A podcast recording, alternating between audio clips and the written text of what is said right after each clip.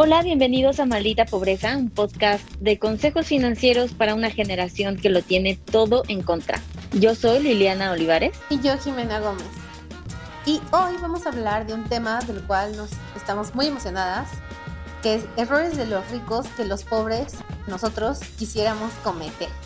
Es básicamente un, un VH1 Behind the Music, donde vamos a ver qué hicieron mal todas las personas que lograron lo que muy pocos eh, han hecho, que es ser multimillonarios, tener fama, tener fortuna, tener mujeres, tener hombres, tener animales exóticos y en algún punto del camino perderlo todo. También es la forma más divertida en la que creo que podemos aprender a no cometer las mismas lecciones, pero son esas lecciones que sí queremos tener la oportunidad de poder cometer, ¿no? Entonces, estamos muy emocionadas por este episodio porque amamos la cultura pop, amamos el chisme, el chisme de los, de los famosos, en qué se gastaron su dinero y sobre todo creo que es muy importante el ver que no importa qué tan millonario seas, si no tienes educación financiera, te puede pasar todo mal, ¿sabes?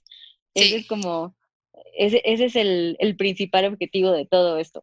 Es correcto. Y además de que, sí, o sea, la diferencia entre yo, que, que gasto mi quincena en pendejadas, y Belinda, que gasta su dinero en pendejadas, aunque tiene muchos ceros de diferencia, en el, en el core del asunto, Belinda y yo somos uno mismo. O sea, me lo han dicho en la calle, es algo que he oído muchas veces y que por fin vamos a poder argumentar, ¿no? Y esto lo confirma. Esto lo confirma. Digo, no necesitaba confirmación, o sea, tienes ojos, ¿no? La, el fax, pero, pero vamos a hablar de esto. Entonces, vamos a ver varios ejemplos de este tipo de personas y va a ser muy curioso porque cuando estábamos haciendo el research para este episodio, nos dimos cuenta que el nivel de pendejadas en la que gastan los ricos sí es un nivel Pokémon muy avanzado. Eh, y también me puse a pensar, ¿yo qué haría si fuera, o sea, como qué te compras si fueras multimillonario, ¿no? Una vez que acabas de comprar las cosas obvias, la casa, la otra casa, la casa en la playa, la isla, como ese nivel que sigue, creo que ahí es donde los ricos empiezan a, a diferenciar el uno del otro. Está muy interesante. Pues el primer ejemplo es Nicolas Cage, al quien tal vez recuerden por emblemáticas películas como, ¿cómo se llamaba? Living Las Vegas. Yo iba a pensar en la de que se cambia la cara con Tom Cruise. ¿Cómo se llama esa? Ah, no me acuerdo. Seguro es como algo como doble cara, pero algo así. No, también este, por un ángel enamorado. Ay, tus referencias bien artsy, las mías así de esa película, ¿sabes? no sé si lo ubican en esta representación de Shakespeareana donde... por ese comercial de Carl Jr. no sé si lo ubican. Creo que justo, ¿quién iba a pensar que así como se ve el Nicolás, bueno, o sea, si, si ves Living Las Vegas tal vez si te das cuenta, pero no pensaríamos que fuera a llegar a este nivel de, de perdición. Dinos facts, ¿qué, ¿qué nos puedes decir de Nicolás? Espérame, es que estoy buscando cómo se llama esta película porque no me va a dejar en paz, pero no me acuerdo cómo se llama esta película. Ay, ¿cómo se llama? Face Off. Y ve, estoy toda mal, no era Tom Cruise, era John Travolta, dispensen. Pero bueno, esa es la película donde sale el meme de Nicolas Cage con, con cara de loco. Por eso, obviamente, mi referencia es esa. Entonces, no solo tenía una cara de loco, sino que literalmente así lo perdió. Lo perdió total. Él tenía, te voy a hacer una brevísima lista. Él tenía mínimo un cocodrilo, así lo encontré en mis fuentes. Mínimo un cocodrilo. Un jet privado, obvio, ¿no? Soy una extensa colección de cabezas encogidas, ¿sí? Como la de Beetlejuice. Ah, como estas, sí, topas las cabezas que se hacen como cebollitas, como cebollitas cambrai, pues al parecer las coleccionaba y creo que es como, deben ser muy caras porque, o sea, no hay muchas y él tenía una extensa colección. Y mínimo un cráneo de dinosaurio. Digo mínimo porque cuando fue todo este relajo de que se declararon rota y bla, bla, bla, en la auditoría solo encontraron uno pero como muchos de esos son ilegales, o sea, no es como que los puedas comprar porque pues deben estar en museos o yo qué sé, pues los de, o sea, como que, creen que tenían más, pero, pero se deshizo de ellos y ese ahí como que se le, ¿sabes? Lo empacó y nunca lo desempacó y ahí andaba. Y bueno, aparte de gastar en muchísimas pendejadas, pues claro, obviamente, cuando uno está comprando colecciones de cabezas encogidas, pues se te olvida pagar tus impuestos, ¿no? Es que una cosa lleva a la otra. Es que, o sea, también prioridades, ¿no? Entonces, llegó un punto de su vida donde, púmbalas, debía 6 millones de dólares en impuestos atrasados. Y creo que es el común denominador. O sea, la mayoría de los famosos tienden a perderlo todo, a perder el control y como creer que son ajenos a las responsabilidades y a las obligaciones fiscales que todos somos.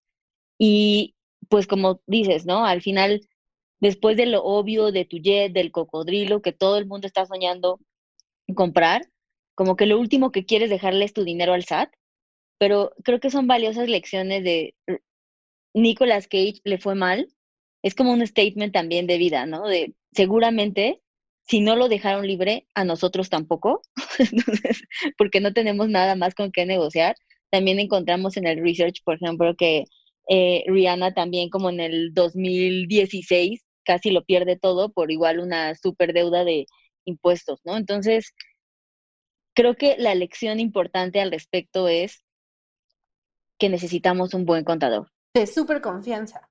De súper confianza y darle este valor, creo que para nosotros los millennials, aterrizándolo a nosotros los pobres, como que creemos que es algo que no entendemos bien, que no nos encanta, o sea, a nadie le gusta como, ah, perfecto, voy a pagar mis impuestos porque se van a estar ocupados perfectamente bien en el pavimento de mi casa. Nunca lo sentimos así, entonces lo evitamos, pero también es como muy overwhelming porque no sabemos hacerlo y porque queremos quedarnos con la mayor cantidad de dinero posible.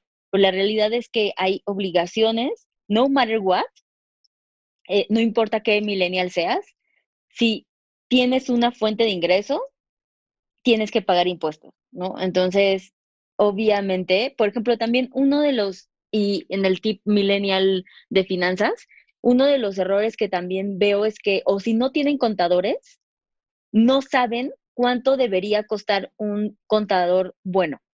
Y para darles, o sea, porque nos ha tocado que vemos que pagan 1.600, ¿no? O 2.000 pesos. O sea, me ha tocado gente normal que le paga a su contador hasta 4.000 pesos y eso es un error. Quiero decirles que un contador decente, y obviamente tendrá niveles de expertise diferentes, pero tú a tu contador deberás estar pagándole entre 400 y máximo mil pesos al mes, ¿no? ¡Qué barato! Sí, pero, o sea, pues es eso, compartírsela con Paquita, la del barrio, ¿no? Entonces... No, o sea, justo por eso, o sea, como, oye, 400 pesos al mes y no tener que estar con Paquita, la del barrio, aunque la verdad es que sí me hubiera gustado. Y si me dan a escoger con quién estar en una, celda, güey, dame a Paquita del barrio.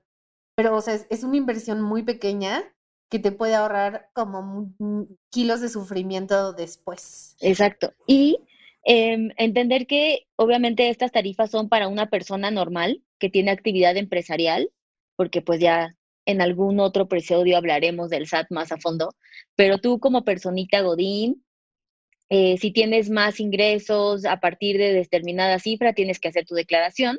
Y por ejemplo, el SAT aquí en México al menos como que intenta darte herramientas para que tú aprendas a hacer tu declaración tú solito. Y si te metes al portal así de sat.gov.mx, hay como tutoriales, ¿no? Sin embargo, siempre creo que la recomendación es que sí hagas con un experto, eh, ¿no? Que dejes a cargo que ellos hagan tu contabilidad y por como dices, es una inversión tan baja que te puede evitar muchísimos problemas. No pagar impuestos no solo te genera problemas en tus finanzas, sino que te genera intereses, te puede incluso prohibir tener visas, ¿sabes? Como tu historial crediticio, o sea, como que la afectación es mucho mayor versus si puedes conseguir un contador de confianza que lo haga súper bien y que tengas que pagar tus impuestos eh, cada bimestre. Y otra recomendación para todos los freelanceros es que cuando ustedes hagan una factura y les paguen completo, siempre, siempre separen lo que cobraron de impuestos, ¿no? O sea, tu IVA, tu ISR, todas esas cosas, métanla en una cuenta aparte. Ese no es dinero. Exacto, eso no es dinero, eso no es parte de tu cobro, no es parte de tu ganancia, no es tu utilidad, métela en un sobrecito de fantasía que diga SAT y para cuando llegue tu contador y te diga cuánto debes, no lo sientas horrible porque nunca contaste ese dinero, ¿no? O sea, creo que es el hack mental que puedes utilizar en esos casos. Oye, pero espera, quiero retroceder un poco porque dijiste algo que me voló la mente. O sea, ¿hay visas que te pueden negar por no pagar impuestos? Sí, ya hay algunos eh, consulados que pueden investigar cómo estás en tu situación fiscal en tu país natal y en base a eso decidir si te dan o no una visa. Mangos. Ajá. Que se note que iba a decir una grosería y me censuré a la mitad y salió mangos. Como recorcholis, amigos. Chispas. Pues qué locochón. Pues bueno, esto Nicolas Cage lo obligó a vender su colección de preciados cómics, que esto me gustó mucho. Bueno, no me gustó mucho, pero sí, como que relatable content. Em, tuvo que vender su copia, que era una primera edición de Action Comics del Number One, es decir, la primera aparición de Superman en el mundo mundial, y se vendió por 2.1 millones de dólares. Y aún así le, le costó un rato, o sea, tuvo que vender millones de cosas. Y pues cuando a ustedes les caiga el SAT, a menos de que tengan ese cómic por ahí, pues... O un cráneo de dinosaurio. O un cráneo de dinosaurio que ni pueden vender porque es ilegal. No creo que este, este episodio no esté sponsor por cráneosdedinosaurios.com. Y para no irnos tan lejos, también tenemos un, para que digan, ay, sí, pero esos son gringos, o sea, el IRS pues sí se la sabe y aquí el SAT pues la verdad es que ni le puse mal mi nombre, ¿no? Escribí Jimena con X, que me encuentren. Eh, la verdad es que esto también pasa en nuestro país.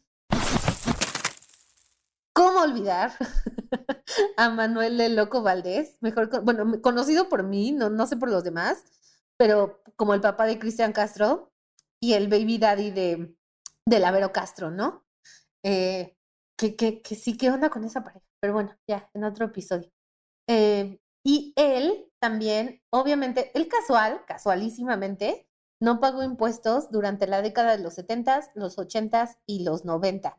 O sea, hace 30 años sin pagar impuestos. Entonces el SAT sí te va a agarrar, solo tal vez no tan rápido, ¿no? pero... Lesson learned. En México puede que nos tardemos un poquito más, pero de que llega, llega. Exacto. Y bueno, él también obviamente gastaba. Deberían sponsorearnos el SAT este episodio. Ándale, déjale llamo a dinosaurios.com y cancelo esa negociación y le hablo al SAT y me pongo en espera un rato. Eh, y bueno, también en, en, en, este punto de la gente que lo perdió todo en, en pendejadas, bueno, pendejadas y no pendejadas, ¿no? Hay cada quien, cada quien sus gustos. Pues el buen José José, el príncipe de la canción, eh, que no quiso un hígado porque era gay, y que casualmente perdió todo su dinero pues en alcohol, ¿no? Está relacionado, pero lo ponemos en la mesa. Eh, siempre, siempre que se habla de Miguel José, en esta época woke, se tiene que mencionar eso. Eh, y el meme de, del hígado gay, ¿has visto ese meme? Está, está como ligado, pero es gay. y bueno, obviamente perdió todo su dinero en mujeres, en fiesta y en alcohol, lo cual es muy impresionante porque se dice que él bebía, que él bebía Bacardí. Entonces tendrás que comprar un chingo de Bacardí para perder todo tu dinero. Sí, pues sí, o sea, no sé cuánto Bacardí es eso ahí, tú hazme las cuentas, tú que, tú que sabes de números.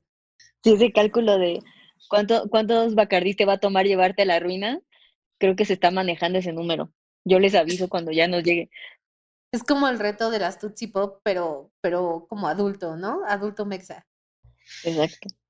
Entonces, totalmente lo que debemos aprender de esto es tener un muy, muy buen contador, no sobrepagar a tu contador porque también eso hace como más difícil que cumplas tu obligación fiscal, ¿no? Porque puede ser que un, mes no, no, te dé o yo qué sé. Y también algo muy importante ahorita, regresando a lo de los contadores, es que los ricos cometen muchos errores eh, desde no contratar a gente de confianza, no contratar a buena gente o de plano ignorarlo, así de, me, no lo voy a pagar. Pero también hay otro tipo de ricos, los que no están en esta lista, que no solo tienen súper buenas como estrategias fiscales, hay un buen de trucos y de tips y de hacks que uno pensaría que solo están disponibles para los ultra ricos. Pero muchos de esos hacks también los podemos usar cualquiera de nosotros, ¿no? Desde saber que, que todo puedes, que, que puedes facturar, bajo, bajo qué conceptos los puedes facturar, porque mucha gente cree que si no es como totalmente relacionado a tu trabajo, ¿sabes? Como, como el Uber que tomé para la junta, tipo. O sea, como que no ven que hay otras cosas que puedes facturar. Por ejemplo, con Liliana yo hace un año, no sé cuándo, me decía, tú puedes facturar tu ropa. O sea, como puedes ir a comprarte ropa y decir, güey, o sea, bueno, y que es real. Ahorita no, porque home office y no uso pantalones, pero cuando salía juntas, sí podía, o sea, pues que sí, ¿no? Tienes que vestirte y así verte bien, sí. Sí, o sea, creo que el punto es estar del lado del bien, buscando estrategias puntuales con un contador que sepa manejar esas estrategias y que la información es poder, muchísimo más que la desinformación de no querer pagar y evitar tus impuestos, ¿no? Entonces, ese es como el call to action. Si tienes un contador que está de tu lado y que te va a informar, tú puedes seguir perfectamente eso y ser eh, parte del sistema de manera correcta y cumplir con esas responsabilidades, no vivir en estrés e incluso tener beneficios, ¿no? Sobre todo. Entonces, un error, no pagan impuestos. Súper mal, no lo hagan. Otro error muy común es hacer dinero e invertirlo en Herbalife. Bueno, no en Herbalife per se, pero en algún tipo de, de, inversiones que no son tan inversiones, aunque parezca que sí. Y también, de nuevo, una cosa muy importante es rodearte de gente, no solo, o sea, estos ejemplos de famosos son muy puntuales en eso, pero tú también como individuo pequeño que gana no los 100 millones de dólares, también rodearte de gente que, como dice Liliana, esté informada. Porque, por ejemplo, tenemos el caso de Walter Mercado, que yo estoy obsesionada porque justo salió el documental en Netflix, eh, ya disponible. Y estoy súper obsesionada con ese documental, lo amé con pasión, porque una de las cosas más tristes es que, o sea, aunque Walter era súper famoso en la tele en Latinoamérica, en Estados Unidos, en muchísimos lugares, también lanzó la primera línea de psíquicos, topas como el 01800 psíquicos, que esas líneas hacían muchísimo dinero, porque, o sea, recordemos que pues esto no eran los 2000, ¿no? Antes la gente no era como que tenía internet. Entonces llamaban para ver si le estaban engañando con la rubia de la oficina. Eh, siempre hay una rubia en la oficina o en la vida, a menos de que tú seas la rubia, y entonces, maldita, maldita si lo eres. Este, pero lo que él hizo súper, súper mal, y de hecho no hizo casi nada de dinero de todo esos como negocios que tenía y fuentes de ingresos que tenía, porque tenía un manager malvado maldito. Vean el documental para más detalles en Netflix, pero este le firmó así uno de esos contratos que le así de te voy a dar el 95% de mis ganancias de aquí a que me muera y si tengo hijos de a que se mueran ellos. Y no solo eso, sino que, o sea, eso es una exageración. Lo que sí es totalmente real es que le dio al manager el derecho total de su nombre. Entonces, si Walter Mercado alguna vez quería hacer algo para hacer dinero con su nombre, automáticamente no podía o el dinero era todo del manager. Que era pues básicamente su marca, ¿no? Su nombre. Sí, claro, o sea, sí, sí, sí, sí, no o sea, ¿de qué servía si no, si no es Walter Mercado, no? El negocio, pues, no, él, él obviamente valía muchísimo y servía para mucho. Entonces, ahí es otra súper buena lección. Al final, Walter murió como superviviendo bien, ¿no? Bien, pero muy modestamente, eh, y pues supongo que con algún grado de arrepentimiento de haber tomado esas decisiones. Sí, creo que eso es justo, mm, y lo cuando quisimos como poner este ejemplo de Walter Mercado y pusimos otro casi igual en la misma línea, estoy segura que en algún momento del cosmos se unen Walter Mercado con 50 Cent, voy a encontrar esa correlación, pero igual, o sea, 50 Cent, ya sabes, el rapero, empiezan a tener dinero y su motivo de bancarrota es porque empezó a invertir como en antros fantasma que la gente le recomendaba y entonces tenía muchísimo de inversiones y es como justo lo opuesto, ¿no? O sea, el güey era como, ah, sí, tengo dinero, excelente idea, ¿por qué no invierto? Y entonces empezó a meter muchísimo dinero en cosas que o eran super shadies, que no eran legales o que nada más era eh, para sacarle literal dinero. Y volvemos a hablar como la desinformación que implica en qué decisiones tomas con tu dinero.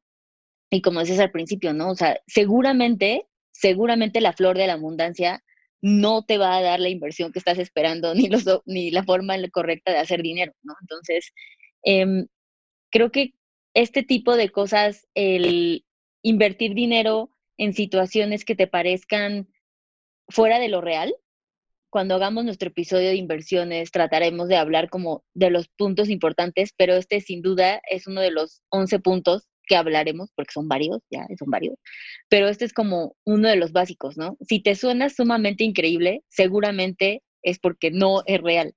Y tomar estas decisiones de no estar correctamente claro en las condiciones en las que vas a invertir tu dinero o que te prometen cosas ilógicas que vas a obtener, pues te pueden llevar a la quiebra. Y obviamente, pues como todos y la mayoría de aquí, excepto Walter, pero la mayoría de aquí se recuperó de alguna forma, ¿no? Pero pues no es lo mismo si eres 50 tratar de recuperarte a que si eres un mortal como nosotros tratar de recuperar todas, imagínate los ahorros de tu vida, ¿no?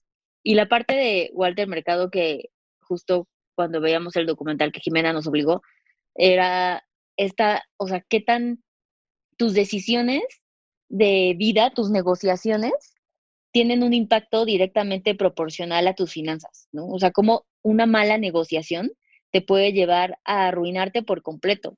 Entonces, creo que si tal vez no tiene que ver per se del dinero, una negociación que no estés enterado, que no entiendas, tiene una consecuencia que puede ser irreparable, ¿no? Porque incluso si lo quieres corregir, pues también te va a costar dinero los abogados, ¿no? O sea, todo el proceso que tienes que vivir va a ser exhaustivo y pareciera que tal vez puede ser lejano, pero no lo es tanto. Ahorita, por ejemplo, que los millennials somos la fuerza emprendedora del país, em, muchas veces no tener un buen contrato o no tener situaciones claras con tu socio, que de tu socio dícese de tu amiga, de tu, así va tu amigo de vida, tu familia, si no está bien claro esa situación, si no está legitimizada, si no tiene todos los convenios correctos, sí te puede impedir el que puedas desarrollar tu vida financiera como con solidez.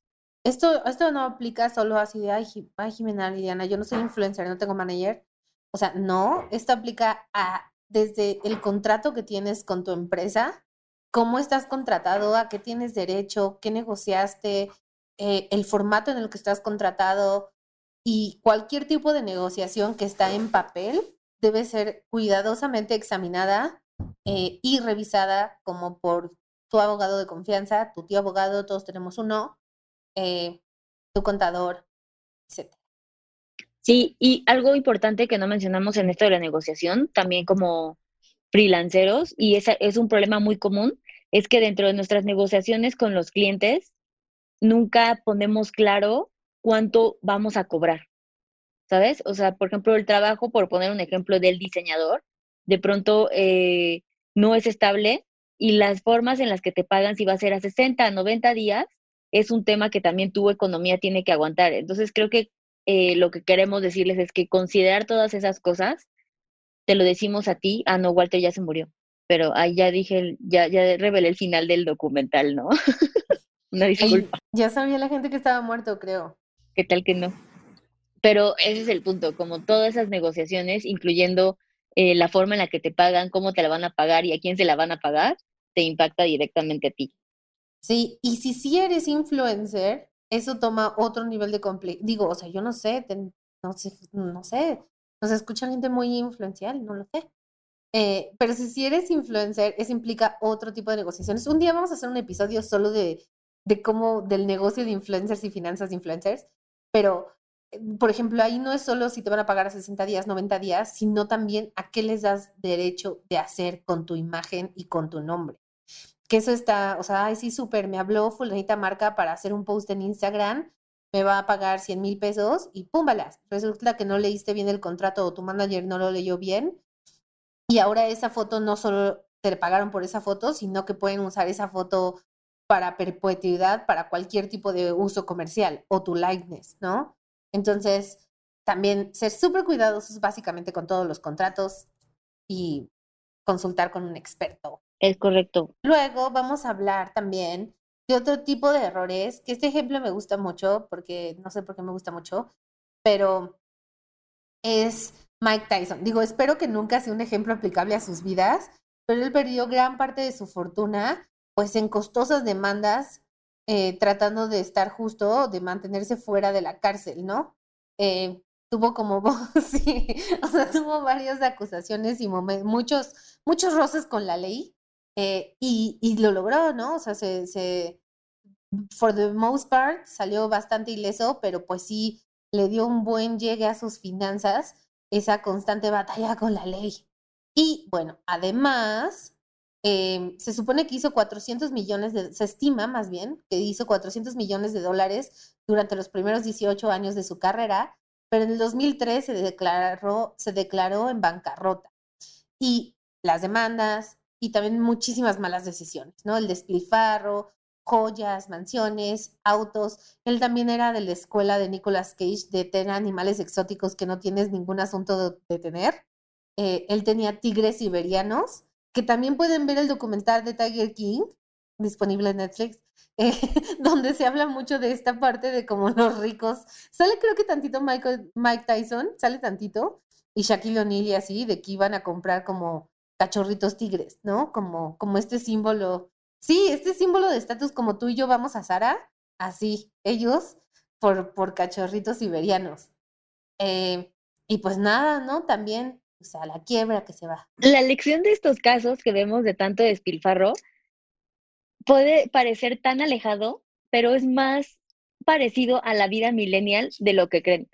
Cuando un millennial empieza a generar muchísimo más dinero de lo que estaba acostumbrada, cualquiera que sea esa cantidad, ¿eh? o sea, desde 10 mil pesos porque ganabas 500 o de 10 mil a 50 mil, creo que el impulso nos lleva a empezar a querer gastar en pendejadas sin control. Y cuando vemos estos ejemplos tan alejados, es como, güey, qué estúpidos, ¿no? O sea, tenías tanto dinero, obviamente podías haber tenido lujos sin tener que llegar a ese grado. Y es exactamente lo mismo para nosotros, ¿no? Pudiste haber mantenido cierta sustentabilidad de lujo, de comodidad en tu vida, si lo hubieras planeado bien. No había necesidad de, de tenerte como tantas eh, deudas en la tarjeta de crédito, de irte a gastar todo en, ¿sabes? En Palacio Hierro porque tú querías tu sofá de 50 mil pesos, Iván, te queremos. Ese tipo de cosas que, que están pésimamente mal hechas y que si lo hubieras pensado bien, siempre existe la forma de, de hacerlo muchísimo más sustentable. Entonces, obvio, como ya dijimos en el episodio número uno, el equilibrio de hacer porcentajes para tus lujos te permite vivir una vida con comodidad sin tener que llegar a esos límites. Entonces, aquí es cuando ustedes ven si con su 20% de sus ingresos te alcanza para ese tigre, ¿ves? Si te alcanza pues yo no lo sé, no, en este podcast no es... Creo que en México no es legal. No estamos, exacto, ni en, ni en México ni nuestra ética nos permite que trafiquen con animales, muchachos, pero tampoco los vamos a juzgar, entonces cualquiera que ese sea su lujo, si está rebasando su 20% de sus finanzas, los va a llevar a un nivel de desequilibrio tarde o temprano. Y obviamente, entre más tiempo pase, más difícil podrá salir de ese hoyo. Y en esa nota vamos a un anuncio de nuestros patrocinadores, Cráneos de Dinosaurios. ¿Quieres animales exóticos? Compra los muertos. No, no, no, En esa nota vamos a pasar al caso de Billy Joel. Billy Joel. Este es un gran caso. Sí, es un gran caso. La verdad yo no lo ubico tanto, es como más de mis papás, pero, o sea, como que sí ubico esa canción, ¿no? La de... Sí, es él, ¿no? Espero que la edición nos ayude poniendo esas canciones. Ah, sí, Esteban, ¿me pones autotune? bueno, es Piano Man, estaba cantando Piano Man, por si están sordos, ah, por si no saben lo que es bueno, eso era Piano Man. Pero este caso es muy bueno porque es muy mexa, o sea, él no es mexa, pero como que es muy mexa, ¿no? Básicamente su cuñado, ajá, su cuñado era su manager. Entonces, ya sabes, se casa con una morra, la morra le dice, oye, mi hermano es muy bueno en esto de los números, y pues vámonos.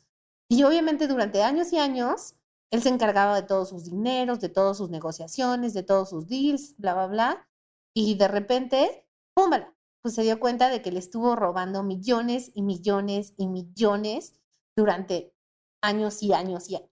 No sabemos exactamente cuánto le robó, pero cuando Billy Joel lo demandó, lo demandó por 90 millones por fraude. Entonces, pues por ahí, ¿no?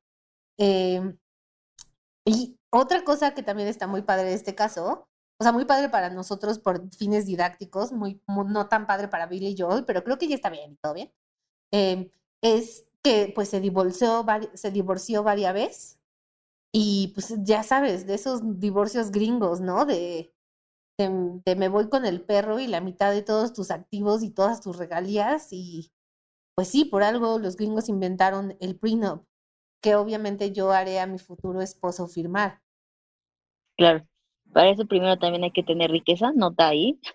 No, bueno, y prospectos, ¿no? Así, también. Los dos elementos faltantes, pero me encanta la intención.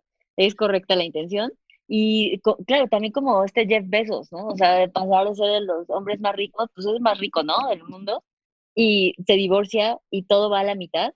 Y creo que aquí y su mujer ahora es de las más ricas del mundo. Exacto. Entonces, creo que este ejemplo nos encanta porque hablamos de esto, de este tipo de relaciones, de ocupar lo que un poco decíamos al principio de tu contador que crees que no es contador, pero que le sabe, pero que estudia administración. Eso es un gran error. La gente que estudia administración y se hace pasar por contadores, no.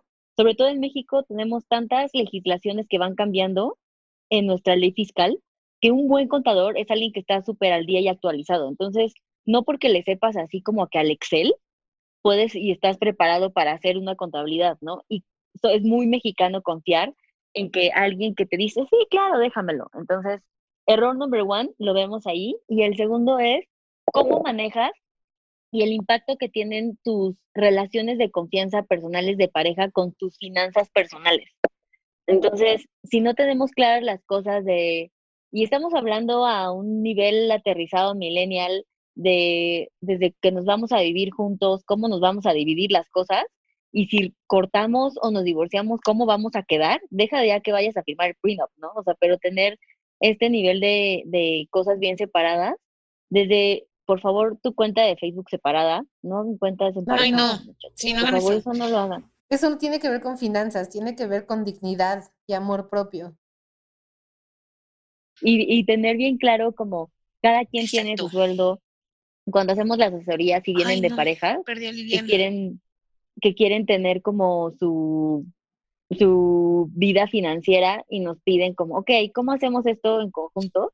La primera regla es, cada quien administra su dinero, sin embargo tenemos un objetivo en común. Y vamos a hacer todo un episodio que estamos preparando bien bueno de, de finanzas de pareja, porque queremos como tip ponerles el tiene que ser en porcentajes, ¿sabes? Em, dividir las cosas meramente a la mitad no siempre es la mejor estrategia. Entonces, si nosotros, es mucho mejor, no por cantidad, sino por porcentaje, ¿no? Si la renta es de 10 mil pesos, ok, y, la, y yo voy a poner de mi sueldo el 30%, entonces tú vas a poner tu 30% de tu sueldo, yo mi 30%, lo sumamos y eso nos alcanza para la renta que es muy distinto cuando de pronto vienen estas parejas y quieren poner todo a la mitad. Si no ganan lo mismo, va a ser muy complejo que exactamente que él puedan poner las cosas en esa eh, matemática, ¿no? Entonces, los porcentajes nos da la gran ventaja de ponerlo en proporción. Y ese es como uno de los mayores éxitos que puede hacer una pareja en esta vida, porque eso es lo justo. A mí me representa lo mismo que a ti, ¿sabes? Yo hago exactamente el mismo porcentaje de esfuerzo si vamos a ahorrar tu 10% y mi 10%. Entonces, creo que esa es em, una gran estrategia para poner en orden finanzas y porque es, es muy real, no, no siempre lo admitimos, pero una relación mal llevada financieramente te puede causar problemas económicos increíbles, ¿sabes? Como desde, desde el dinero que te gastas para impresionar a la otra persona que ni tienes, o el tratar de seguirle un ritmo de vida que tal vez no estás adecuado, eh, nos puede complicar la existencia y al final eso siempre termina impactando la relación per se, ¿no? O sea, porque también quiero pensar que Billy Joel no le gustó nada que su cuñado pues le haya robado, ¿no? O sea, siento, no ah. sé, llámame loca, que pudo haberse una razón del divorcio. Sí, no, imagínate, primero te roba el cuñado y luego pierdes más en el divorcio. O sea, pobre Billy Joel. No sé, no sé qué canción escribió qué canciones escribió después de este suceso, pero las voy a buscar saliendo de esto para ver si hay un fenómeno Adele y tal vez me estoy perdiendo de, joyas del pop. Eh, pero pues sí, amigos, entonces aquí la lección es, sean ricos, pero no sean como los ricos. Profundo. Ya sé, hago una playera que diga, o sea, es decir, hagan todo por, por, por, alcanzar sus metas, whatever that is, porque al final eso es la riqueza, compañeros, alcanzar tus metas, no los millones que tienes en el banco. Eh, y aprendamos de estos errores, porque se dice súper fácil, pero, o sea, lo hemos visto en el hip hop una y otra y otra vez. Hay millones de casos así y todos los raperos open coming lo saben, así de, ay, fulanito perdió todo en cadenas y Flavor Flav y bla, bla, bla, pero ahí van, ¿no? Así su primer millón y a gastárselo todo en, haciéndolo, haciendo llover en, en, el, en el strip club comprando cadenotas que literalmente les dan dolor de cuello y luego el quiropráctico hay que pagarlo. Y ahí siguen. Entonces, como dice Liliana, creo que aunque parezca que no, los ricos y nosotros somos mucho más parecidos en nuestra responsabilidad financiera. Exacto. La responsabilidad no ve, no ve ceros en la cuenta. Apela a todas las personas. Y creo que nadie de aquí está, este, puede decir que no ha cometido alguno de estos errores, ¿no? De despilfarrar sin tener ningún tipo de conciencia, de tomar decisiones financieras no teniendo la información correcta, de haber omitido obligaciones que sabíamos que teníamos que tener y no las pagamos. Entonces, creo que lo que queremos, la meta sería a llegar a este nivel de millonarios y riqueza y aprender a no hacer eso. Y la realidad es que si nosotros en nuestra microeconomía no logramos tener límites responsables en nuestra, en nuestra vida financiera, nunca vamos a alcanzar esos niveles de millones, ¿no? Es como la primera regla, es que alguien que llega a tener esos niveles de riqueza es porque de, en algún momento eh, primero lo trabajó, ¿no? Quiero pensar, y después eh, tomó decisiones que lo llevaron a multiplicar esto. Pero si de entrada le ponemos un reto a la vida haciéndolo más difícil y tomando pésimas decisiones, pues nunca lo vamos a lograr, porque el balance, eso es el secreto de toda esta situación. El balance, pagar impuestos, no contratar a tu cuñado, limitar tu compra de tigres siberianos, cocodrilos y cabezas miniatura dentro de lo posible, no vamos a ser irracionales, ¿no? O sea, una al mes, creo que está bien. Eh, y pues nada, si tienen más dudas de finanzas o no les queda bien, bien claro, oye, ¿cómo hago esto? ¿Cómo hago el otro? Recuerden que nos pueden buscar en nuestras redes sociales. Yo soy Jimena-Blue y... Yo soy Lil. Pues no sé, todo mal porque creo que ni siquiera me sé mi Instagram. Pero soy Lil Olivares guion bajo. Sí, bueno. Este... Yo sí, Sí, bueno, búsquenla. Búsquenme a mí, síganme, yo la sigo. Y ya. Este. Y ahí nos pueden preguntar. Y también, si se dieron cuenta en, esta, en este podcast que su contador les anda viendo la cara y les anda cobrando un bonche, pues también mándenle el podcast y díganle, escucha esto. Exacto. Así es. Así es que nos vemos en nuestro siguiente episodio. Gracias. Bye.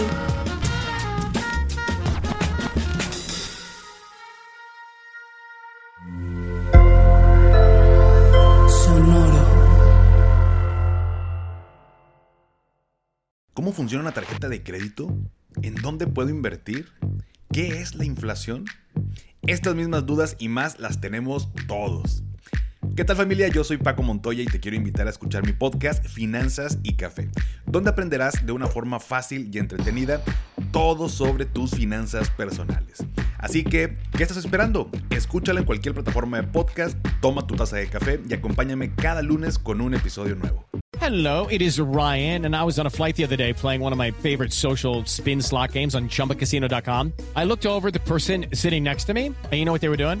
They were also playing Chumba Casino. Coincidence? I think not. Everybody's loving having fun with it. Chumba Casino is home to hundreds of casino style games that you can play for free anytime, anywhere, even at 30,000 feet. So sign up now at chumbacasino.com to claim your free welcome bonus. That's chumbacasino.com and live the Chumba life. No purchase necessary. DTW, void, were prohibited by law. See terms and conditions 18 plus.